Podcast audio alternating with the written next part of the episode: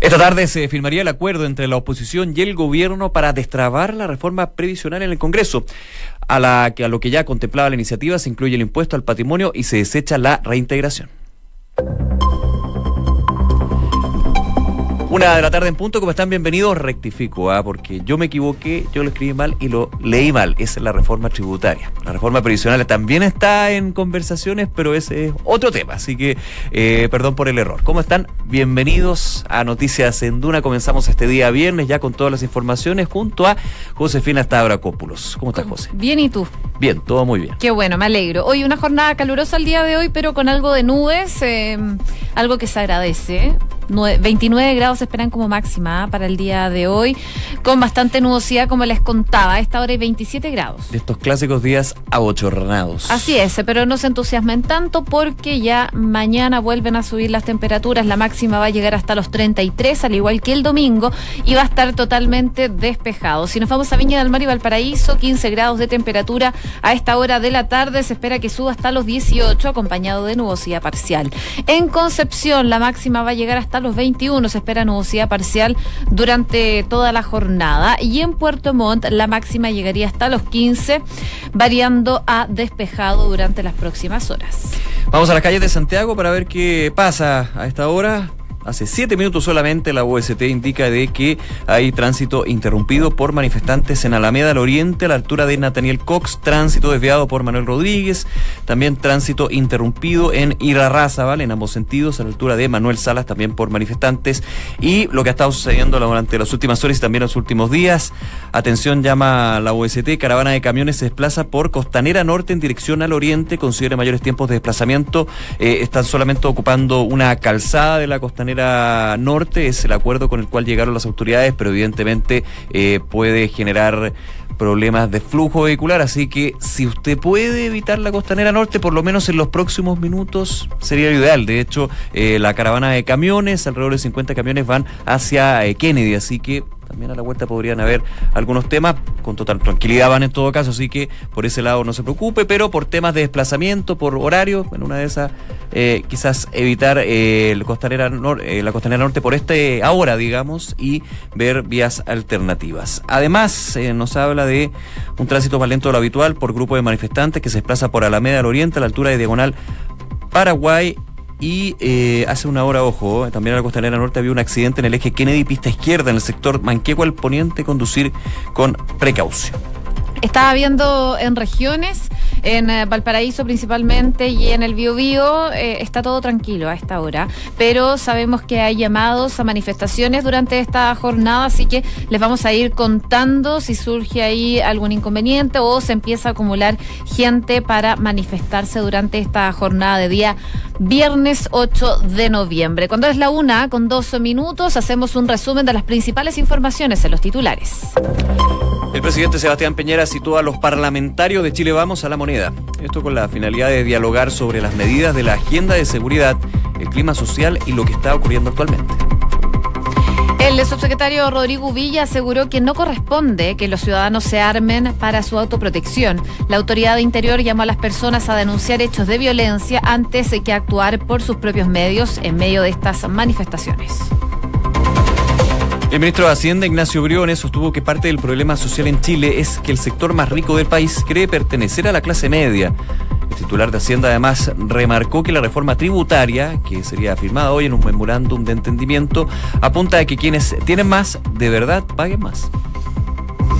El índice de precios al consumidor anotó una variación de 0,8% en el convulsionado mes de octubre, marcado por las protestas y manifestaciones que paralizaron buena parte del aparato productivo del país y del comercio. Se trata de la mayor variación desde octubre del 2014 Los colegios particulares y subvencionados están solicitando el cierre anticipado del año escolar. Esto debido, dicen, a los riesgos que aseguran corren las comunidades en medio de la crisis social que vive Chile. En noticias eh, del mundo, la defensa de Luis Ignacio Lula da Silva presentó este viernes ante la justicia el pedido para la excarcelación del expresidente brasileño. El mandatario le favorece una decisión del Tribunal Supremo que determinó que una persona condenada solo en segunda instancia no debe ser encarcelada. Un grupo de 36 trabajadores de una mina del este de Alemania fueron rescatados luego de haber estado atrapados a 700 metros de profundidad tras una explosión. La mina había sido cerrada en 1982, pero está siendo usada como depósito de residuos mineros procedentes de otras partes. Los incendios forestales han arrasado, digo, con 575 mil hectáreas en Australia. Desde bomberos recalcaron que la cantidad de terrenos calcinados desde el primero de julio podría aumentar dramáticamente, dado que recién comienza la temporada de siniestros en ese país. Pep Guardiola confirmó que Claudio Bravo será titular este domingo en el duelo del City contra el Liverpool, válido por la Premier League. Guardiola confirmó que el brasilero brasileño Emerson, titular en el cuadro de los Citizens, no se encuentra en condiciones para jugar, por lo que Bravo asumirá sus funciones. Una con cuatro, partimos revisando las principales informaciones eh, que marcan esta jornada. Bueno, contarles que el presidente Sebastián Piñera citó una nueva reunión a todos los parlamentarios de Chile Vamos eh, para esta tarde, a eso de la una y media, en unos minutos más a la moneda. Todo esto con la finalidad de dialogar sobre las medidas de la agenda de seguridad, el clima social y, por supuesto, lo que está ocurriendo en nuestro país. Eh, recordemos que ayer también el presidente presentó una agenda de seguridad que incluye 10 puntos, entre ellos esta ley anti saqueos, el reflote de la ley anti-encapuchados y el fortalecimiento de las policías, lo que ha desatado críticas, eh, por cierto, desde la oposición. Además, eh, hubo eh, en su momento ayer algunas aprehensiones desde el oficialismo a esta convocatoria del Consejo de Seguridad, el COSENA, ya que con esto, dicen, se perdió un poco el foco de los puntitos que se habían anotado desde el gobierno en cuanto a materias legislativas, como es la reforma tributaria que alcanzó el ministro de Hacienda eh, y algunos avances también que han tenido en el Ministerio del Trabajo. Hubo críticas desde el oficialismo también, así que al parecer hoy se van a reunir en la moneda junto al presidente Sebastián Piñera para analizar el escenario que se vive actualmente en el país. Claro, de hecho hubo críticas, pero también eh, trascendió que eh, hubo miradas distintas, por ejemplo, desde los miembros del Consejo de Seguridad Nacional, ya lo había hecho público el presidente del Senado, también el presidente de la Cámara de Diputados, que participaron ayer del Consejo de Seguridad Nacional, pero trascendió que el Contralor General de la República en algún minuto, esto trascendió en distintos medios, entre ellos la tercera, que había señalado que no, no, no, correspondía. no correspondía porque finalmente el COSENA tenía que eh, asegurar, tenía que citarse por temas de seguridad nacional y que esto era más bien por orden público. O seguridad eh, más bien cuando se ve amenazada en el ámbito exterior. Claro, seguridad. Se había hecho con el caso de La Haya. Justamente, con seguridad nacional en términos de, por ejemplo, las fronteras. Eh, hay un tema ahí que evidentemente la interpretación uno dice el orden público también es parte de la seguridad nacional interna, pero bueno, más allá de eso, ayer sesionó el COSENA, distintas miradas y hoy que también uno entiende serían compartidas por el presidente de la República con parlamentarios de Chile Vamos, que por ese lado también está la presentación, como tú decías el día de ayer, de esta agenda de seguridad, donde eh, más bien hay muchos proyectos que ya están en el Congreso, donde se ingresan nuevas urgencias, donde se ingresarían algunos casos indicaciones, vaya a saber uno, eh, y también lo que está el tema de la inteligencia, que nuevamente reflota como uno de los grandes peros y los grandes debes por parte de la institucionalidad. ¿Dónde está la inteligencia acá? Y esto más bien ha sido uno de los pocos puntos transversales en los últimos días. Porque claro, aquí vemos que las posiciones están muy de un lado y del otro, pero lo más transversal ha sido de que falta inteligencia, que no es nada nuevo, hay que decirlo, porque finalmente sí se pudieran reducir y eh, totalmente captar a lo que son los grupos violentos, a los vándalos, a los encapuchados y dejarlos a un lado, obviamente la situación sería totalmente distinta y podríamos tener manifestaciones 100% pacíficas. Así que ese es uno de los análisis que se está haciendo desde el, el Ejecutivo. De hecho, han explicado que en esta ocasión, en esta cita con los parlamentarios de Chile Vamos, se va a tratar de una reunión a la que se invitó a todos los senadores y diputados del bloque oficialista. Pues eh, cabe recordar que en más de una ocasión Peñera se ha reunido con los partidos de Chile Vamos, pero representados por eh, los presidentes en este caso. Aquí son los parlamentarios considerando que no solamente está la agenda social, las nuevas urgencias, sino también la agenda, perdón, la agenda de seguridad, sino también la agenda social donde el día de hoy, ya lo comentábamos y vamos a estar eh, ampliando en unos segunditos más, está el tema de la reforma tributaria, la reforma previsional, los distintos proyectos por el tema de la salud, medicamentos, entre otros, así que ahí es eh, más bien uno pensaría una reunión de coordinación para eh, poder sacar de una mejor manera los proyectos que actualmente están en el Congreso. Bueno, y hablábamos de las manifestaciones. El día de ayer se vio una jornada de protestas en distintas comunas del país y antes de ayer también una de las que se vio muy afectada fue en la comuna de Providencia, en donde se registraron destrozos a locales comerciales y también a propiedad pública durante las últimas jornadas, ante lo cual en su momento la alcaldesa de Providencia, Evelyn Matei, aseguró que vecinos le habían manifestado la necesidad de armarse para poder defender sus propiedades. Hoy día le preguntaron al subsecretario Rodrigo Villa respecto de estas declaraciones que hizo la alcaldesa de Providencia y puntualizó que en un Estado de Derecho como el que vive Chile no corresponde que los ciudadanos se armen a fin de producir una suerte de autoprotección. Incluso fue más allá y explicó que el porte de armas por parte de civiles está establecida por ley. Existe una forma de cómo puede tener una persona adquirir y poder usar un arma, pero no en una lógica como la que se plantea a través de redes sociales, fue lo que dijo la autoridad de Interior. Tras la preocupación de los vecinos a causa de que las fuerzas policiales no parecen dar abasto, algo que mencionaba ayer también la vocera de gobierno. Dijo que Carabineros está haciendo todos los esfuerzos para generar un cuadro de control preventivo y tienen un compromiso por parte del gobierno para que lo puedan hacer parte de las declaraciones del subsecretario del Interior frente a estas palabras eh, que decía la alcaldesa de Providencia el día de ayer. Una de la tarde con 10 minutos. Escuchas Noticias en Duna con Josefina Stavrakopoulos y Nicolás Vial. Bueno, y lo comentábamos esta tarde, se podría decimos podría, ya hay una seguridad casi al 99,8%, digo condicional, porque nunca se sabe si es hoy día, mañana, pero en teoría debería ser justamente hoy la firma de este memorándum de entendimiento, un acuerdo entre la oposición, representado por los senadores, especialmente los que conforman la Comisión de Hacienda, y el gobierno, representado por el ministro de Hacienda, para destrabar la eh, reforma tributaria, esta reforma tributaria donde ayer el ministro de Hacienda eh, señalaba se mantienen los elementos que contemplaban originalmente este proyecto de modernización tributaria, pero se eliminan otros, como por ejemplo la reintegración, la reintegración se desecha, se eh, van a establecer mecanismos alternativos para la recaudación y también otro punto que es el impuesto al patrimonio que está configurado dentro de las viviendas más caras. Esa es un poco la, lógica que se está aplicando. De hecho, el día de hoy el eh, ministro de Hacienda, Ignacio Briones, eh, en distintos medios comenzó ya a detallar lo que son estas eh, estas novedades con respecto al proyecto de reforma tributaria y decía, una casa de 800 millones de pesos no es de clase media, recordando que eh, por avalúo fiscal las que están sobre 400 millones de pesos van a estar afectas a este impuesto, a esta sobretasa, digamos, que está contemplada en la reforma tributaria que se seguiría su paso ya, su nuevo paso legislativo luego de este acuerdo y por supuesto también de la votación necesaria.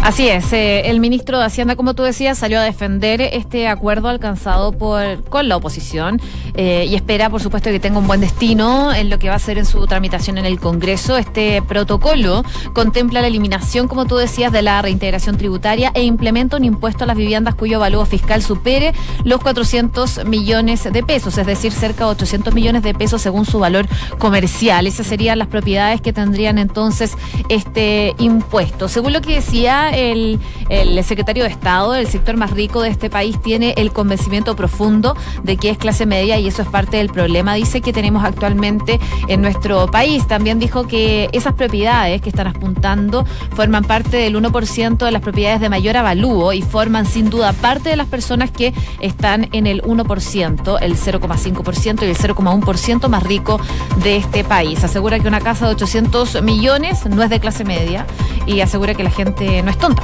que puede entender esa situación.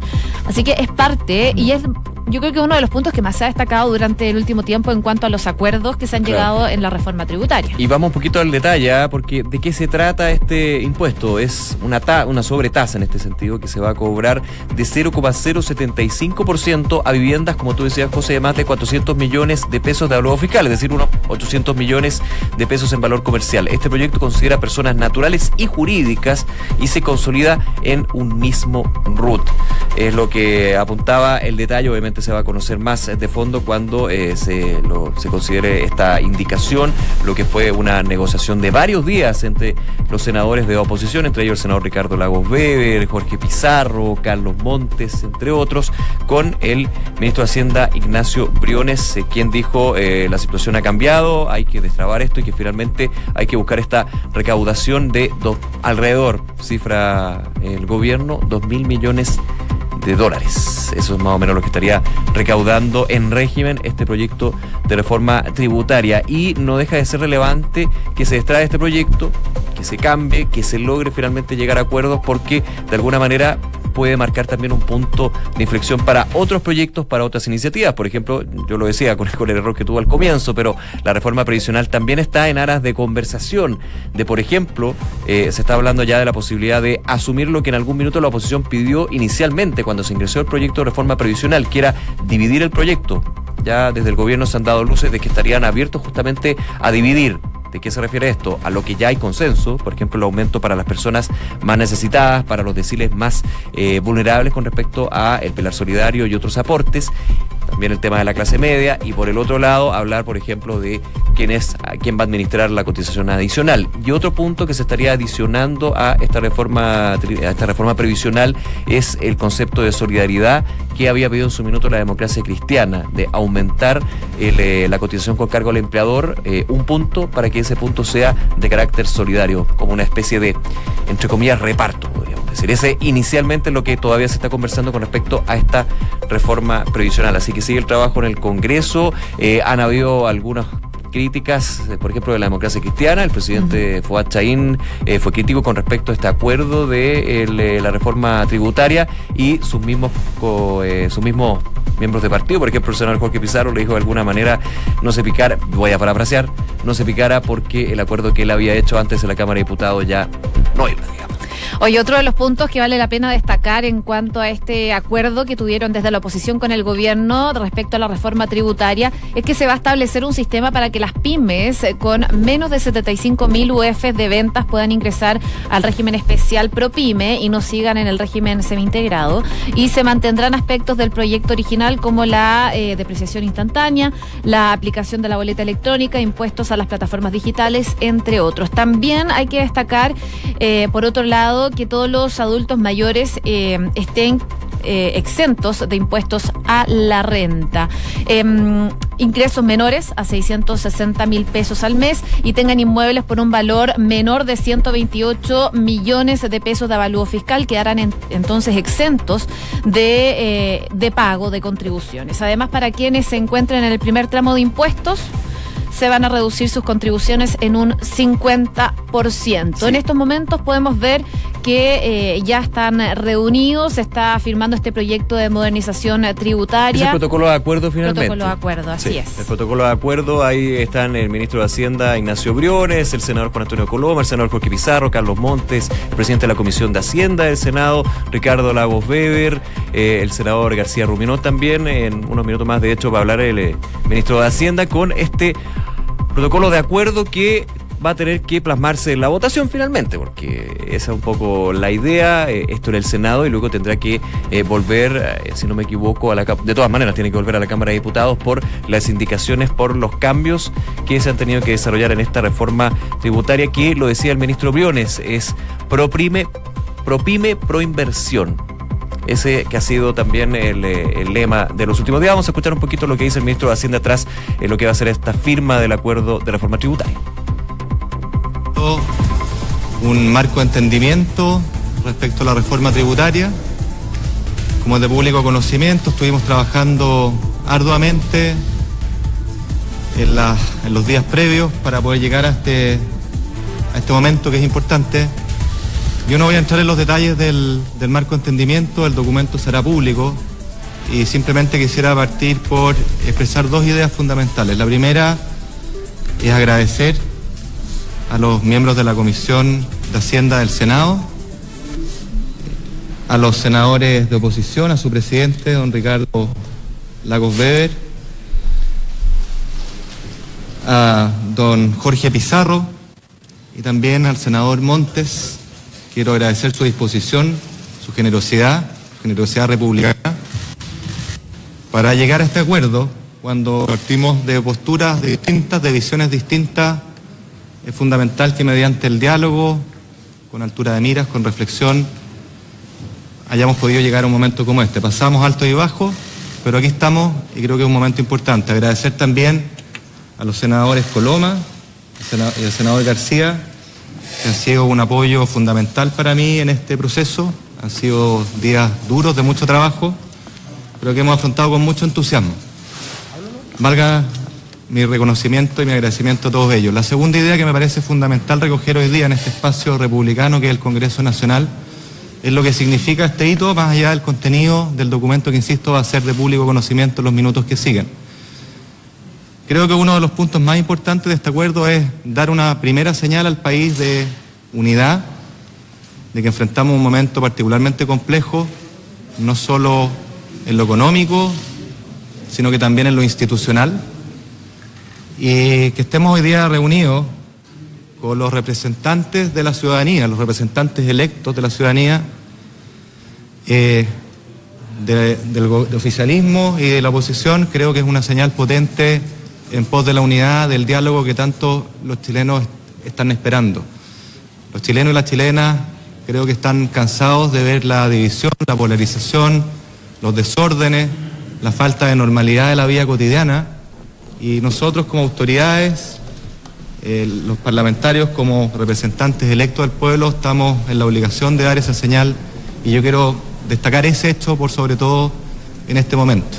Hay entonces las palabras del eh, ministro de Hacienda que da cuenta de este proyecto de modernización eh, tributaria luego de llegar a un acuerdo entre el gobierno y el Senado. Tras año y medio de dar vueltas entonces en torno a esta reforma tributaria, finalmente salió humo blanco, pero con un proyecto distinto. Y también eh, recordando que ayer el ministro de Hacienda dijo se va a crear una mesa técnica entre las distintas partes para ver lo que sería un proyecto de reforma tributaria para el próximo año. Y ahora ya estamos entendiendo que los proyectos de reforma tributaria tienen que llegar a este punto puntos de acuerdo entre oposición eh, y el oficialismo, porque ya en el proyecto de reforma tributaria de Michelle Bachelet también tuvo que hacerse un acuerdo entre las partes para que saliera. Así que, bueno, con la complejidad obviamente que tiene un cambio en el sistema impositivo y todas las miradas de redistribución que tienen contemplado. Así que obviamente es parte de eso. Bueno, probablemente el detalle completo lo van a tener en información privilegiada que viene en unos minutos más. Una con 20.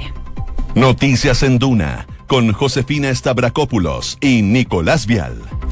Bien, seguimos revisando lo que ha sido eh, este estallido social, la crisis que vive el país y distintos sectores han entregado su visión con respecto a esto y la Iglesia Católica en el último un último llamado ha hecho de alguna manera el punto de volver a la paz. También hay algunas declaraciones, por ejemplo, del, eh, del arzobispo eh, Celestino Babos con respecto a algunos cambios constitucionales. Vamos a estar hablando un poquito de eso a esta hora junto a Luis Berrío, secretario ejecutivo de la Vicaría Pastoral Social. Muchísimas gracias por este contacto. Muy buenas tardes. Hola, buenas tardes Nicolás y Josefina. Muy buenas tardes Luis. Bueno, quería preguntarle para partir la conversación, ¿cómo desde la Iglesia se podría contribuir para eh, lograr la paz en estos momentos en nuestro país? Bien, bueno, decir que la Iglesia es un actor más, un actor que le interesa mucho, por supuesto, eh, la paz, pero nos interesa por sobre todo la justicia. Yo creo que eh, la Iglesia tiene una amplia red, en solo en Santiago, por ejemplo, hay 260 parroquias, 400 capillas, que están siendo hoy día fuente de conversación y fuentes de contención, sobre todo. Hay mucha sensación de angustia, de miedo.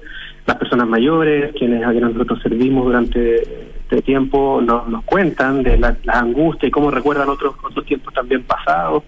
Eh, entonces hay, hay, una necesidad de un apoyo socioespiritual o psicosocioespiritual, digamos, que es un rol que la Iglesia está haciendo hoy día.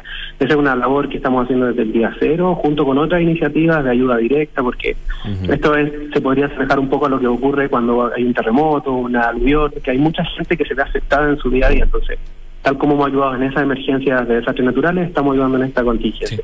Y hoy día también eh, eh, Celestino Voz hace un llamado o toma eh, una postura eh, en donde nos motiva y dice, ok, como iglesia aportemos también a construir este debate. No solo atendamos los dolores de, la gente que está en nuestras parroquias, en nuestras capillas, sino que también participemos en este debate y abrámonos a, a colaborar en la construcción de lo nuevo. Luis, eh, estamos hablando con Luis Berrío, secretario ejecutivo de la Fiscalía Pastoral Social. A ver, sin desmerecer y de hecho celebrar lo que es la ayuda directa que la Iglesia eh, tiene a nivel local con todos, no solamente los fieles, sino los que no son fieles muchas veces. Eh, hay, hay un punto que ha estado muy en el aire porque se ha dicho de que la Iglesia Católica, considerando también que vive su propia crisis, una crisis muy profunda, no solamente chilena, sino a nivel internacional, no ha tenido una expresión pública con respecto a lo que sucedió en estos últimos 20 días. De hecho, la última eh, la conocimos de Celestino Baos en esta, en esta revista, Encuentro, eh, con respecto a varios puntos. ¿Ha sido tardía la mirada de la Iglesia con respecto a lo que sucede a nivel social, considerando justamente la conexión que ha tenido a través de la historia justamente con los más desvalidos, con los más pobres y muchas veces los que están justamente demandando cambios? Sí, yo, yo creo que nos costó reaccionar, siendo bien sincero, nos costó reaccionar al inicio, ah, como seguramente le pasó a otros actores, de, a otros actores sociales, no entendimos muy bien por dónde iba o hacia dónde evolucionaba esta situación.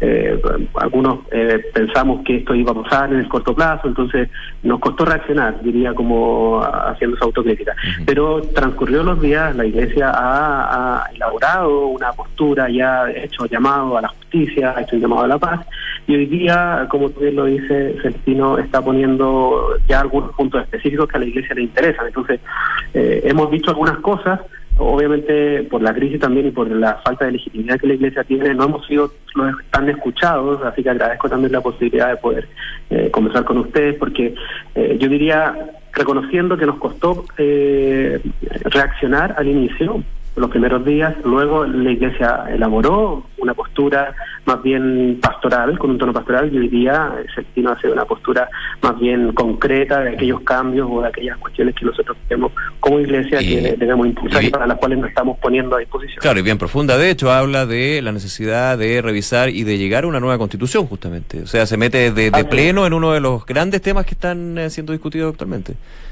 Así es, es una postura, como tú lo dices, eh, concreta. Pero es una postura, ahí, ahí hago la, la, el, el, punto, ¿es una postura personal de Celestino Babos o es una postura que tiene actualmente la Iglesia Católica considerando la, jerarquía que tiene Celestino Babos actualmente? Es una postura del administrador apostólico de la Iglesia de Santiago. Uh -huh. Él está, por supuesto, poniendo un estándar, ¿sí? Yo creo que con esto él pone un estándar para todos los que estamos bajo la jurisdicción de la Iglesia de Santiago y también es una invitación al resto de la Iglesia Nacional a que eh, asuma una postura de este tipo. Ahora, eh, nosotros, por el, tal como por el trabajo que hacemos en los territorios, creemos que efectivamente las, las demandas que hoy día tiene la gente se solucionan con cambios profundos. La agenda social es un paso, así mismo lo ha dicho lo, lo, el gobierno, es un, un primer avance, pero muchas de las estructuras que permiten las condiciones abusivas sobre las cuales ha construido el modelo chileno están basadas en la Constitución. Entonces, nosotros respaldamos, eh, como laicos, trabajando en la Iglesia, respaldamos la postura de Celestino de avanzar en un cambio constitucional como una solución profunda a los problemas y a terminar con estas estructuras que permiten situaciones abusivas, de las cuales también nosotros como Iglesia hemos sido parte. Estamos conversando con Luis Berrío, secretario ejecutivo de la Vicaría Pastoral Social. Eh, preguntarle por último, se nos acaba el tiempo. El administrador apostólico de Santiago hizo o llamó a abrir las iglesias para usarla en los cabildos ciudadanos. Eso ya se está eh, se está ejecutando, se está estudiando. ¿Cómo se ve eso de ahora en adelante? Sí, bueno, la iglesia, al menos en Santiago, tiene una red de 260 parroquias, 400 capillas, son infraestructuras, son templos, espacios que están muchas veces donde no hay supermercado, donde no hay comisaría, hay una capilla, hay una iglesia, hay un templo, en algún colegio. Entonces, en primer lugar, él está haciendo, poniendo a disposición estos espacios para que la comunidad se junte, no solo católicos, no creyentes, quien quiera, se junten estos espacios. Entonces, hay un primer llamado a, a los que administramos o a quienes administran esos espacios a abrirlos y también instituciones ya más eh, técnicas, si se quiere, o más especializadas de la Iglesia de Santiago, como la Vicaría de la Pastoral Social de Medio Trabajo, también con el mundo de la educación, estamos diseñando una metodología que vamos a lanzar a comienzo de la próxima semana para efectivamente motivar eh, diálogos desde una postura de organizaciones basadas en la fe, pero sin ser excluyentes. Entonces queremos aportar y queremos elaborar un documento, nos vamos a dar un plazo de un mes para poder tener ojalá algún buzón donde depositar estas propuestas, porque hoy día no hay un buzón oficial, digamos, eh, el gobierno no ha establecido un buzón oficial para poder depositar estas respuestas, pero la gente tiene mucho deseo de opinar hoy día, entonces nosotros vamos a motivar esto, por un lado, poniendo a disposición de infraestructura, como lo dijo Celestino, y también con una propuesta técnica ya de metodología que nos parece relevante para escuchar a la gente como un acto de contención, pero por supuesto también como una acción de construir este Chile nuevo. Luis Berrío, secretario ejecutivo de la, Vicaría, de la Vicaría Pastoral Social, nuevamente muchísimas gracias por este contacto y por abordar también un tema tan relevante desde el punto de vista de la Iglesia Católica. Muchas gracias nuevamente, que tenga buena tarde. Bueno, gracias. Buenas tardes. Hasta luego, gracias. Una con 29. Saludamos a nuestros auspiciadores a esta hora de la tarde. Credit Corp Capital pone a tu disposición un equipo de especialistas que te asesoran para hacer crecer, preservar y gestionar tu patrimonio. Son parte del grupo financiero Credit Corp con más de un siglo de trayectoria en Latinoamérica y más de 30 años en Chile. Credit Corp Capital, excelencia en inversión. Inmobiliaria Armas, empresa líder en la industria con más de 50 años de trayectoria, te invita a conocer e invertir en sus múltiples y atractivos proyectos inmobiliarios de alta plusvalía. Conoce más en iarmas.cl. El e-commerce está creciendo a pasos agigantados y Bodega San Francisco lo sabe muy bien, respaldando la gestión logística con las tarifas más convenientes del mercado. El arriendo de bodegas es tu mejor decisión. Conoce más en www.bsf.cl. Banco Vice nuevamente fue reconocido con el primer lugar del Premio Nacional de Satisfacción de Clientes Pro Calidad en el sector bancos medios y fue elegido mejor de los mejores de la categoría contractual versión 2019. Porque su motivación permanente es la satisfacción de sus clientes, Banco Vice simple para ti. Nos vamos, gracias por acompañarnos. Todos nuestros en duna.cl y la invitación a que sigan en nuestra sintonía. Ya viene información privilegiada y luego la tercera PM. Que estén muy bien. Buenas tardes.